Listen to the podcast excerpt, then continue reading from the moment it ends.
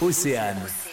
On n'arrête pas le progrès. À Rennes, Joséphine et Marie, deux jeunes femmes dynamiques, ont créé la plateforme Les Superactifs. C'est un service qui permet de répondre aux trois grandes difficultés euh, du passage à la retraite, c'est-à-dire euh, d'une part la perte de revenus qui est de 25% en moyenne, qui est même un peu plus chez les femmes, l'isolement social qui concerne à peu près un quart des seniors, et le sentiment d'inutilité qui est mis en avant par 23% des retraités.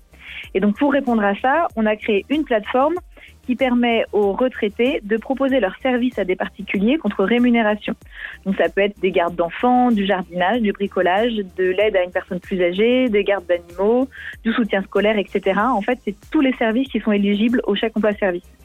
Et cette plateforme, elle a été conçue vraiment pour, que ce soit simple pour les seniors et qu'ils puissent être totalement autonomes dans leur recherche. Ça leur permet de, voilà, de compléter leurs revenus, de se sentir utile, puis de créer du lien social qui est vraiment important avec un vrai partage d'expérience. Cette plateforme est en test dans le pays rennais. Beaucoup de mise en relation passe encore par nous, euh, beaucoup, parce qu'il y a quand même aussi pas mal de seniors qui sont pas encore très à l'aise sur l'outil informatique.